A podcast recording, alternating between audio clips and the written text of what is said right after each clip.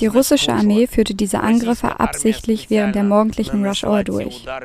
Das ist eine typische Terrortaktik. Sie wollten mehr Angst schüren und mehr Menschen treffen. Sie haben getroffen. Sie treffen die ganze Welt.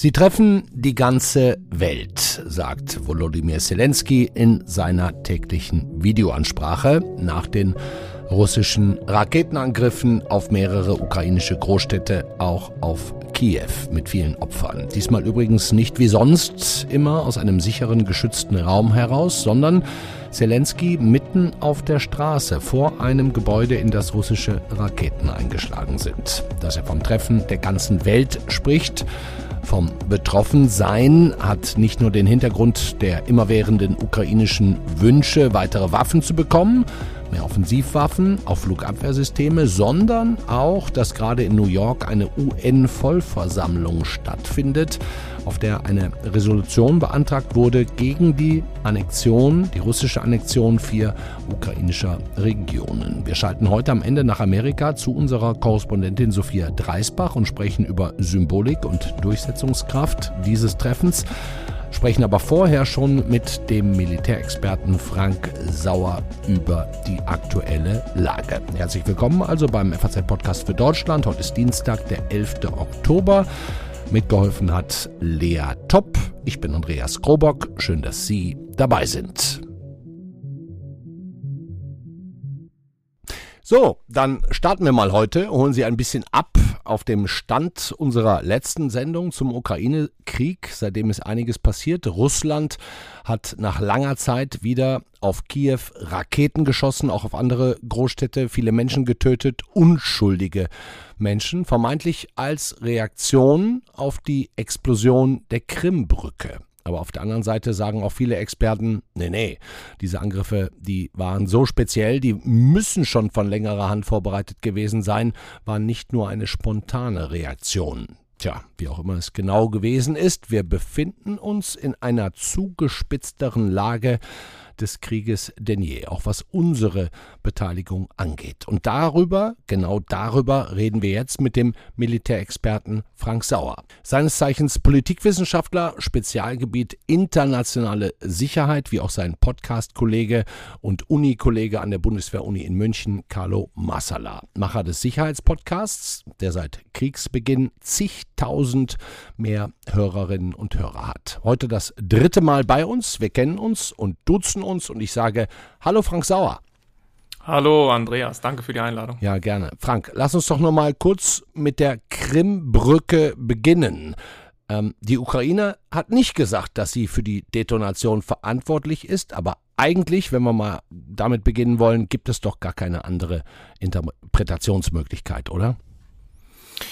Nein, also ich gehe schon auch davon aus, dass die Ukraine dafür äh, verantwortlich ist, aber ich würde definitiv auch stattgeben, dass da sicher sehr viel äh, US-Hilfe auch dabei war, möglicherweise eben in Form von äh, Aufklärungsdaten. Ähm, es war ja auch gut getimt, also ich bin mir nicht sicher, ob das Zufall war, dass da eben gerade da auch dieser Zug war mit den äh, Tankwagen, ja. Äh, was ja zusätzlich auch zu Schaden äh, an den Gleisen geführt hat. Ja.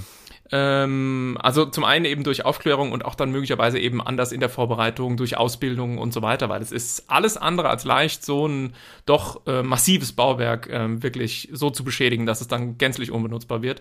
Mhm. Und es ist der Ukraine beinahe, aber auch, aber nicht ganz gelungen und das ist schon eine erhebliche Leistung. Ja. Mit was für Waffen könnte das überhaupt passiert sein? War das mehr eine Art Partisanenschlag? War das mehr, wie du sagst, Hilfe der Amerikaner oder, oder waren es ganz neue Waffen, die sie bekommen haben, ohne dass wir es gelesen haben?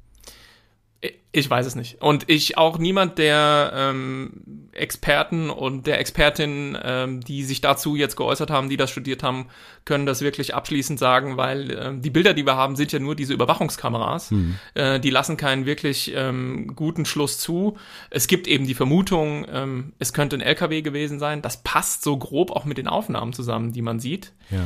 Ähm, da habe ich aber mir sagen lassen, an sich ist es ziemlich unwahrscheinlich von oben also dann eben mit so einem LKW, der auf der Fahrbahn fährt, ähm, den Schaden tatsächlich auszulösen, den man bräuchte, um die äh, Brücke zum Einsturz zu bringen. Und es ist ja eine Fahrbahn, ist ja wirklich komplett, komplett. abgeklappt ja, und ja, ins Wasser ja. gefallen. Also gibt es eben auf der anderen Seite die Überlegung, na, vielleicht war es irgendwie etwas von unten, ein Boot, äh, vielleicht ein unbemanntes ähm, Fahrzeug ferngesteuert, ähm, was mit Sprengstoff versehen war.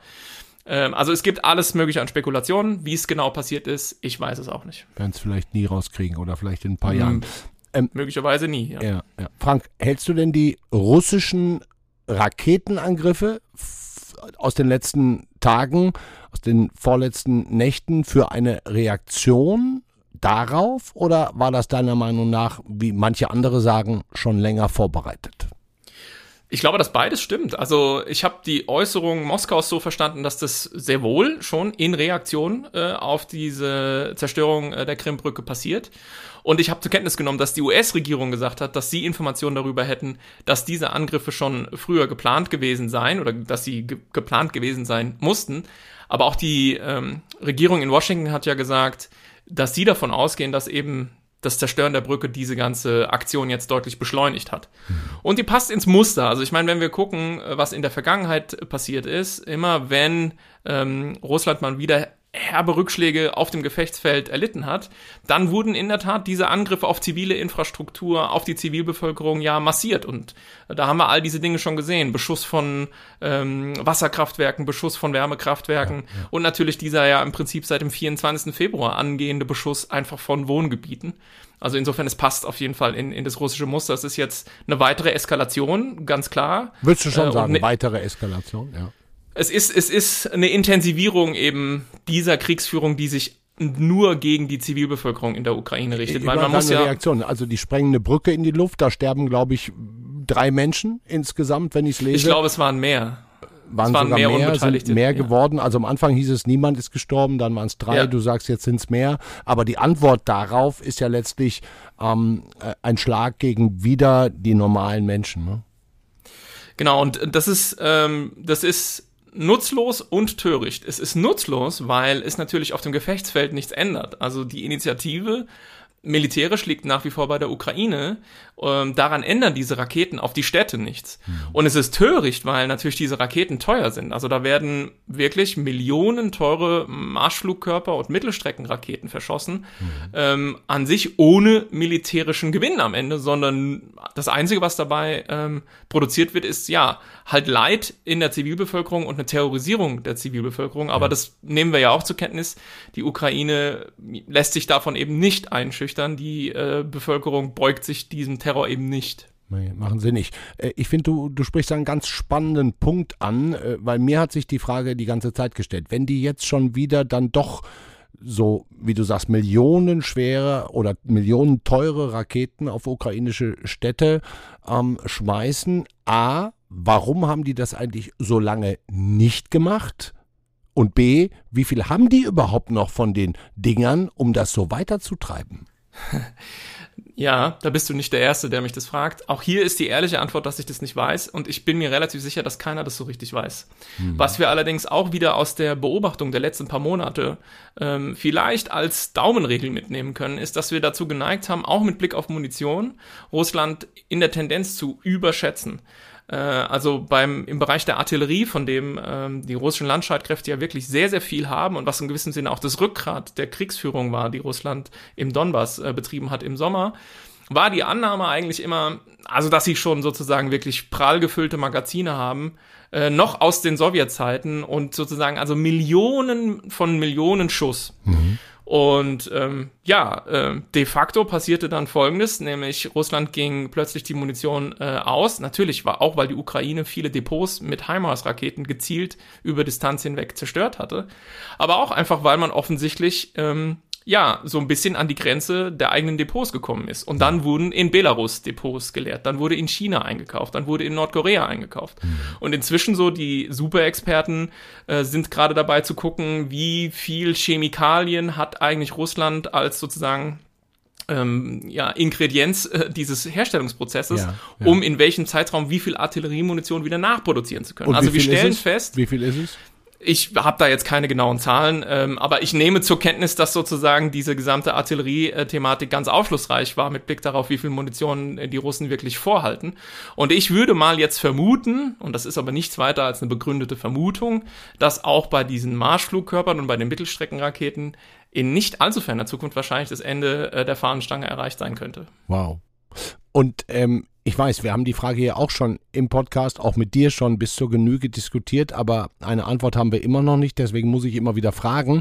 Ähm, ist die nächste Stufe deiner Meinung nach auch ein teilnuklearer Angriff? Oder äh, traut Putin sich das doch nicht? Oder ist es eigentlich noch das Einzige, was sie haben? Oder ist es letztlich nur die Drohgebärde?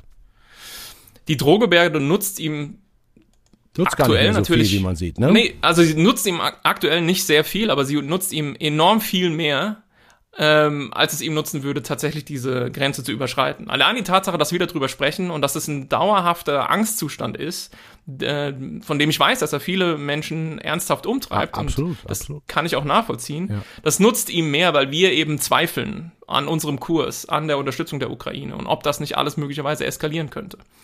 Und insofern, ähm, diese Ängste haben zugenommen, weil Putin natürlich aus seiner Sicht schon den Einsatz erhöht hat mit der Mobilisierung und mit diesen äh, nuklearen Drohungen, die er ausgeweitet hat auf diese vier äh, Regionen, die er annektieren will in der Ukraine hat er sein eigenes politisches Schicksal an den Ausgang dieses Krieges gebunden. Das heißt, er hat uns Entschlossenheit signalisiert, dass er nicht zurückweichen wird und seine Kriegsziele eben nicht aufgeben wird. Und deswegen würde ich schon sagen, das Risiko jetzt, mit dem wir leben müssen, ähm, ist nicht mehr das von, vom Sommer vielleicht oder vom Anfang des Krieges. Sondern größer. Es ist, es ist gestiegen, ja. ja, ja.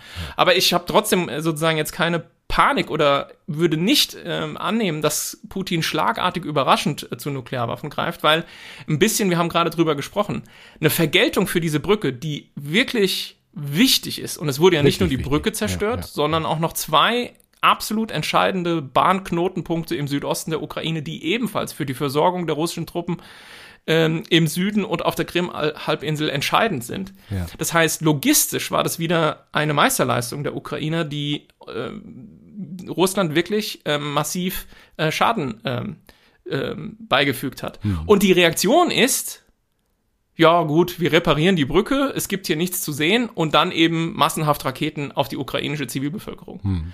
Und da würde ich eben vermuten, er versucht, andere Eskalationsmöglichkeiten auszuloten. Konventionell mit Raketen gegen die Zivilbevölkerung, hybrid möglicherweise durch Informationsraumoperationen, Desinformation und solche Dinge. Vielleicht auch nicht durch, durch die Zerstörung des deutschen Bahnnetzes in, ja, im Norden. Es war klar, dass du das sagen würdest. Logisch ja. muss ich das sagen, einmal zumindest. Spekulation, ja. Logisch ist Spekulation, aber es ist natürlich auch im Bereich des Möglichen und Denkbaren. Ne?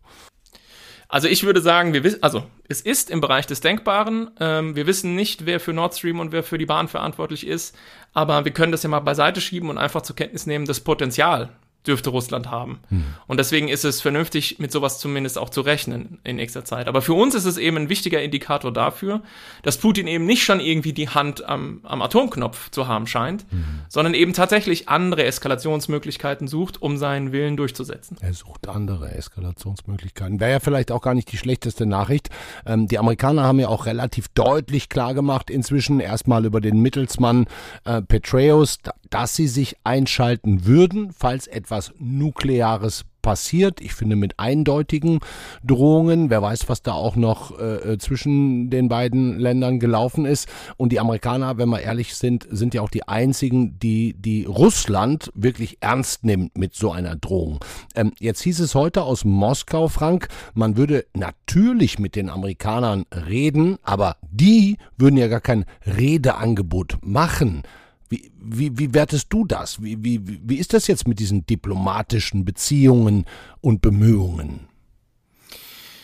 Ja, das ist so eine Lavrov-Äußerung und auch von dieser Art haben wir natürlich ganz viele gehabt. Also ich glaube, sogar wir beide hatten schon drüber gesprochen, äh, Putin hat ähm, im Prinzip so ein System, dass Drohungen ausgestoßen werden und dann rudert, rudert Lavrov mal wieder ein bisschen zurück. Und auf der anderen Seite gibt's übrigens noch Medvedev, ja, der eher sozusagen den, den Falken spielt und auf solche Drohungen von Putin in der Regel dann noch eins draufsetzt. ja.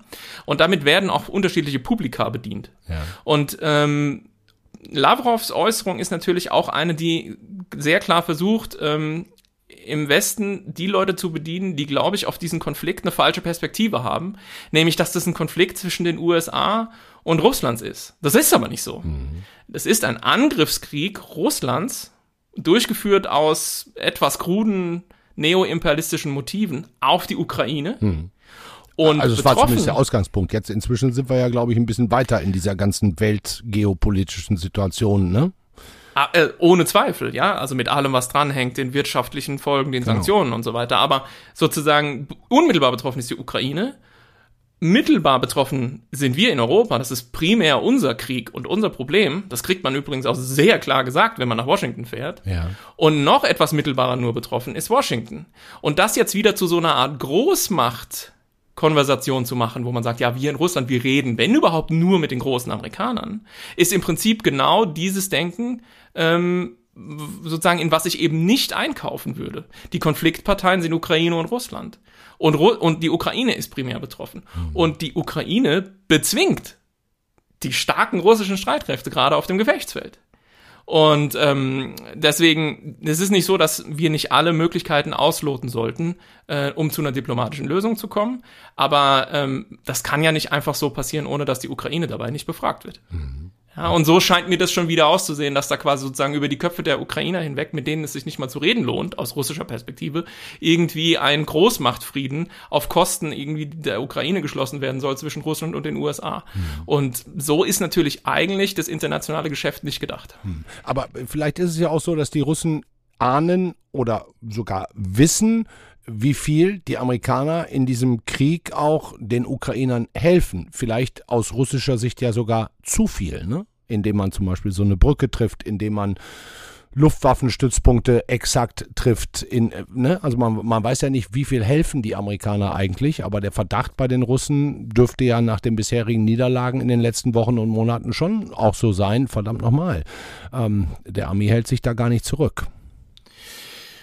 Weiß ich gar nicht. Also ich meine, die unterstützen natürlich massiv die Amerikaner, aber was wirklich, äh, wirklich schon eindrücklich ist, und das spitze ich jetzt absichtlich mal so ein bisschen zu, ist ja, dass Russland da quasi gegen, äh, so, wie soll man das sagen, also die Lagerware der NATO verliert. Mhm. Also es ist ja nicht mal so, dass wir zum Beispiel, wir haben ja zum Beispiel keine Kampfpanzer geliefert bisher westlicher Bauart. Mhm. Und auch bei vielen anderen könnte man natürlich immer noch viel weiter gehen. Mhm. Ja, also gerade mit Blick auf die USA, die berühmten Attackams, ja, also die Raketen, die mit diesem HIMARS-System verschossen werden, die deutlich größere Reichweiten nochmal haben als die Raketen, die den Ukrainern bis jetzt zur Verfügung stehen. Und präzisionsgelenkt nochmal viel mehr Schaden, viel weiter in, in den besetzten Gebieten verursachen könnten. Die wollen die Ukrainer unbedingt. Die Amerikaner geben sie ihnen aber nicht. Auch jetzt nach den, nach den letzten zwei Tagen nicht. Hm. Luftabwehrsysteme, also ne, zum Beispiel jetzt. Oder Luftabwehrsysteme ist das nächste Thema, genau, ja. Also Flugabwehrsysteme ist, ist, ist genau das nächste Thema. Da haben wir jetzt ja wieder die Diskussion, dass das intensiviert werden müsste. Also ich würde nicht sagen, dass ähm, man da sozusagen, dass diese Solidarität mit der Ukraine seitens der USA, aber auch seitens Europas äh, ja quasi grenzenlos ist. Wir diskutieren ja permanent die Grenzen dieser Du sagst nicht grenzenlos, würdest du denn sagen groß genug? Also ich habe ja nie böse Frage. Ja, ja, ich habe nie richtig verstanden, warum wir nicht schon, ähm, als diese Vorschläge initial äh, aufkamen, und das geht zurück in den April, ähm, bei diesem ganzen Thema ähm, Kampfpanzer und auch bewaffnete ähm, Truppentransporter oder eben Schützenpanzer, ja, äh, warum wir da nicht Nägel mit Köpfen gemacht haben. Mhm. Also warum da um, unbedingt alle möglichen Argumente gefunden werden müssten, warum das eben nicht geht, habe ich bis heute noch nie so noch nicht so richtig schlüssig erklärt bekommen. Also ich bin gerne dabei zu sagen, okay, ich habe es verstanden, es ist eine richtige Entscheidung. Nur mir müsste sie mal wirklich jemand schlüssig erklären, warum eben zum Beispiel eben keine Leopard-Panzer ähm, ja, schon im April in Angriff genommen wurden, nenne ich es mal. Wohl wissend, dass das eine Weile dauert und Logistik und Ausbildung und so. Gerade weil es lang dauert, hätte ich früh damit angefangen. Also ich finde schon manchmal, denke ich zurück und, und überlege, naja, vielleicht könnte die Ukraine sogar noch besser dastehen. Inzwischen hätten wir sie etwas mehr unterstützt. Ja. Äh, ich habe da keine Antwort für dich. Ähm, ich ich würde noch eine Sache gerne ansprechen wollen, weil die heute einfach durch die Medien ging, äh, auch auf die Gefahr hin, dass du sagst, mein Gott, vergiss Viktor Orban, aber der ungarische Präsident ist gerade auf Berlin Besuch und Besuch und der hat auch gesagt, wenn sich doch die Amerikaner, vor allem Donald Trump, endlich mit den Russen einigen würden, dann sei der Krieg auch bald zu Ende. Das sei die einzige Chance. Also eigentlich hast du es schon gesagt, ist Quatsch. Hat er Donald Trump gesagt oder hat hast Donald du Trump gesagt? Nein, er hat Donald Trump gesagt. Ja. Weiß Viktor Orban, dass Donald Trump nicht mehr US-Präsident ist? Er weiß es, er weiß es, aber er hat große Hoffnung trotzdem in ihn. Das lasse ich einfach unkommentiert. Du lässt das so stehen, ne? Was ist denn deine Wahrheit, Frank? In welche Phase geht der Krieg jetzt als nächstes? Es ist sehr, sehr schwierig. Also ich bin sowieso in den letzten paar Tagen relativ aktiv gewesen dabei, ähm, so ein bisschen mehr äh, für Demut zu werben mit Blick auf die Vorhersagbarkeit all dieser Entwicklungen. Ja? Ähm, niemand hat, fast niemand hat vorhergesehen, dass die russischen Streitkräfte äh, so desolat da nee, kämpfen würden. Ja, ja. Niemand hat vorhergesehen, wie erfolgreich die Ukraine sich wehrt. Ja. Ähm, und so weiter und so fort. Das heißt, wir sind eigentlich an vielen, vielen Schlüsselmomenten dieses Krieges immer wieder überrascht worden. Und es ist eine gewisse Hybris, jetzt sich hinzustellen und zu sagen, also ich habe drei Möglichkeiten, eigentlich nur sehe ich, wie der Krieg ausgehen kann und daran müssen wir jetzt politische äh, Entscheidungen knüpfen. Ja. Ähm, ich würde sagen, lasst uns beobachten, was wir an Empirie in den letzten sieben Monaten hatten mit Blick darauf, wie Russland da vorgeht, welche Entscheidungen Putin trifft, wann er wie eskaliert und davon abgesehen prinzipienfest sagen, was wollen wir mit Blick auf den Ausgang dieses Krieges. Das da muss ja, ne? natürlich ne? auch der, ne, genau. dieses Ding vom Ende her denken, das war ja in den letzten Tagen auf den sozialen Medien extrem in Mode. Da gab es ja. viele Texte von Wissenschaftlern, von Medien, das Ding vom Ende her denken. Ja, ich wollte dich nicht unterbrechen, Entschuldigung. Ja, also ich will das gar nicht ähm, zu sehr ähm, jetzt irgendwie ins, ins, ins Lächerliche ziehen oder so. Äh, vor allem will ich natürlich mich selbst nicht dem Vorwurf äh, aussätzlich machen, sozusagen strategisch blind äh, so nur im Nebel zu stochern. Ja. Aber ähm, ich glaube, so diese Vorstellung, dass wir, dass wir genau wüssten, dass Putin eigentlich nur zwei Eskalationsmöglichkeiten hat und ähnliches, oder dass wir genau wüssten, dass wenn Putin stürzt, äh, dann kommen noch viel schlimmere radikale Nationalisten in, in Russland an die Macht und so. Und deswegen müssen wir jetzt, hier und heute, ich sag gar nicht, dass das nicht so kommen könnte. Nur es könnte halt auch anders kommen. Und es ist sehr oft sehr viel anders gekommen, als wir dachten. Ja. Und den Seitenhieb kann ich mir jetzt nicht verkneifen. Es kam sehr oft sehr viel anders, als insbesondere die Fraktion äh, es vorhergesagt hat, die immer angeblich alles vom Ende her denkt. Ja. Und deswegen glaube ich, ist der richtige Modus tatsächlich diese Ungewissheit der Zukunft auszuhalten, ähm, prinzipientreu weiter die Dinge zu verfolgen, die für uns wichtig sind. Das ist eine Unterstützung der Ukraine aus völkerrechtlichen Gründen, aus ethischen Gründen, aus Solidarität mit, mit diesem überfallenen Land. Und das sind unsere eigenen Sicherheitsinteressen mit Blick auf die europäische Sicherheits- und Friedensordnung. Ähm, und die besagen ganz klar, dass Putin damit nicht durchkommen darf. Hm.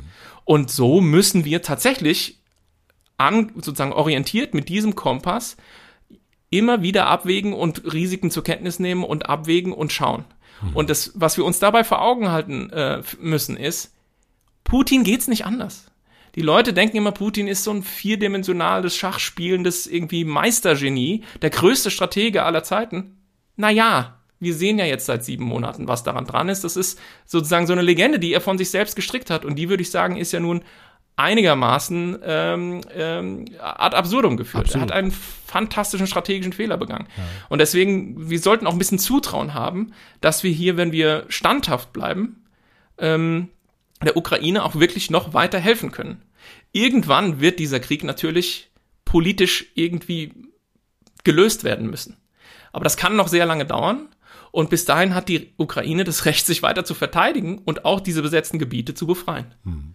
Du hast, ich muss jetzt noch einmal nachhaken, Entschuldigung, danach entlasse ich dich. Ich weiß, du hast auch gleich noch einen anderen Termin, aber du hast gerade gesagt, die, die, die Eskalationsgefahr ist natürlich schon gestiegen durch die natürliche Eskalation des Krieges und durch die Bedrulle, in, in der die russische Armee jetzt ist.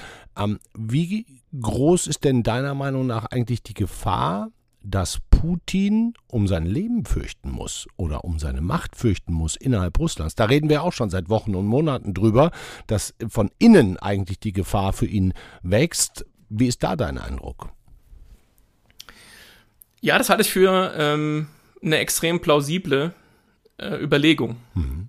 Ähm, und die vielen Machtwechsel, äh, die wir jetzt beobachtet haben, mit Blick aufs Militär beispielsweise, äh, und auch das interessante Festhalten Putins an Shoigu, ja. der nicht. Der Verteidigungsminister. Ähm, genau, der sich nun nicht mit Ruhm bekleckert hat, aber der unendlich loyal ist zu Putin und deswegen immer noch da ist, wo er ist. Also all das lässt darauf hindeuten, dass es sozusagen da möglicherweise schon äh, bröckelnde Loyalitäten gibt. Mhm. Ähm, nur, ich bin kein Kremnologe oder Putinologe. Und selbst die Leute, die sich wirklich ihr ganzes Leben professionell nur mit Russland beschäftigt haben, sind sich sehr unsicher, wie sowas ausgehen äh, könnte, wie die Kräfteverhältnisse sich wirklich entwickeln. Und das ist das, was ich mit Ungewissheit meine. Ich will nicht in Abrede stellen, dass irgendwelche noch hypernationalistischeren, ähm, sozusagen ex extremeren Figuren plötzlich, wenn ein Putin mal weg ist. Ja. Aber wir wissen all das einfach nicht sicher genug, finde ich, um jetzt jetzt, heute, da unser politisches Handeln dran zu knüpfen. Zumindest bist du dir ähm, nicht sicher, dass wenn Putin abgelöst würde, dass es danach besser würde. Da scheinst du ich bin mir nicht sicher, dass es besser würde. Nein. Okay. Das ist natürlich meine Hoffnung, aber auch auf Hoffnungen sollte man sozusagen kein Handeln äh, stützen. Ja. Okay, Dankeschön, Frank Sauer. Danke.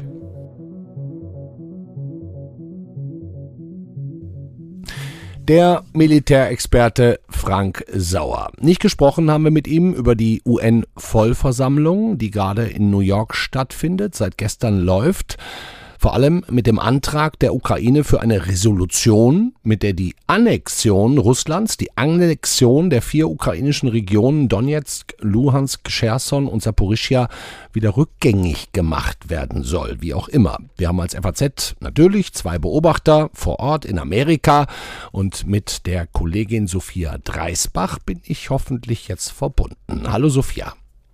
Ja, das bist du. Hallo Andreas. sehr gut. Zu Beginn vielleicht mal ein kleiner Grundkurs.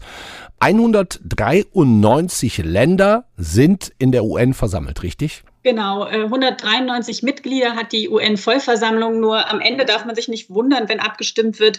Man kommt nicht immer auf 193, wenn man alles zusammenzählt, denn es gibt Länder, die wegen Menschenrechtsvergehen für einen Moment ausgeschlossen mhm. sind von der Abstimmung. Mhm.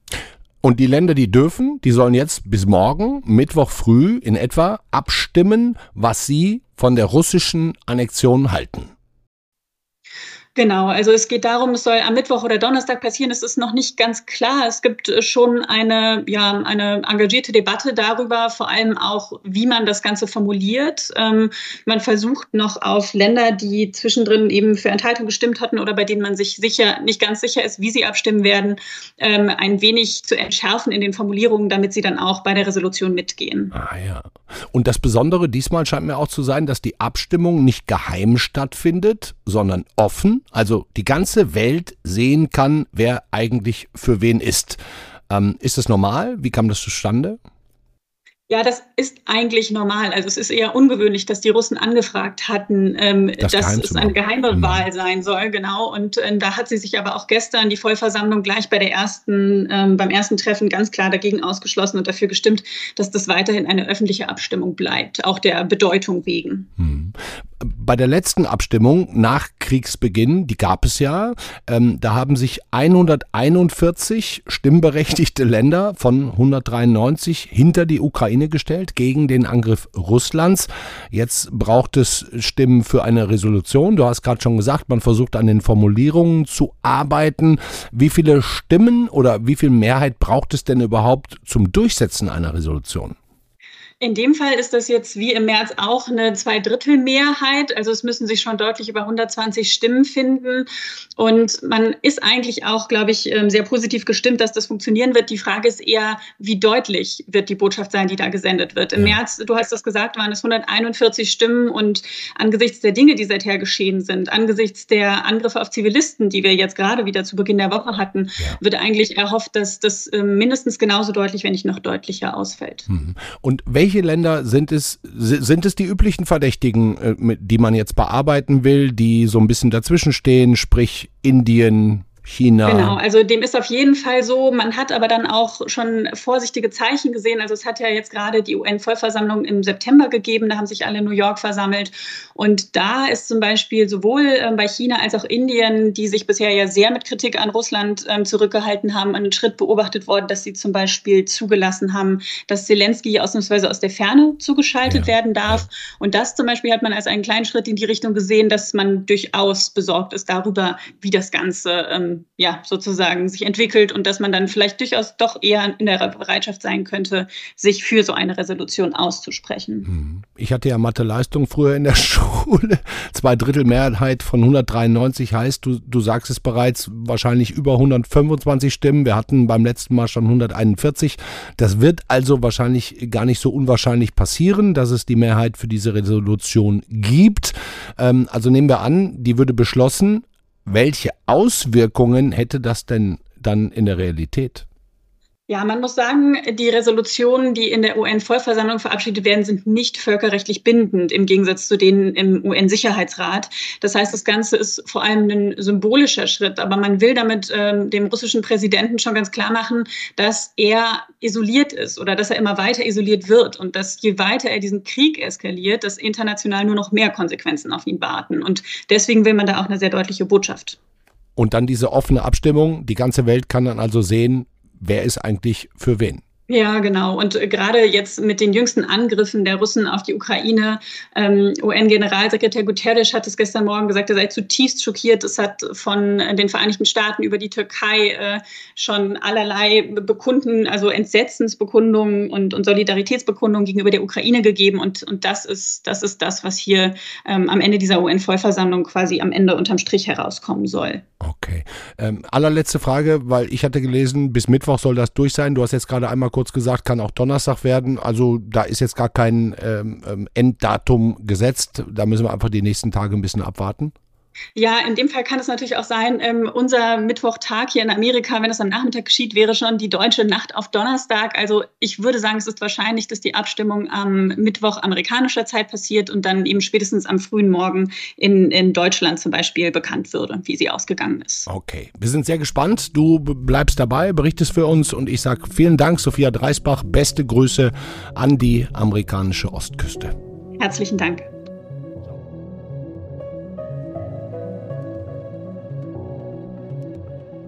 Das war der FAZ-Podcast für Deutschland an diesem Dienstag, den 11. Oktober. Vielen Dank, dass Sie so lange zugehört haben. Die Situation bleibt spannend. Morgen sind wir am Mittwoch mit der Kollegin Kathi Schneider für Sie da und werfen dann mal einen Blick auf die Situation zwischen Taiwan und China.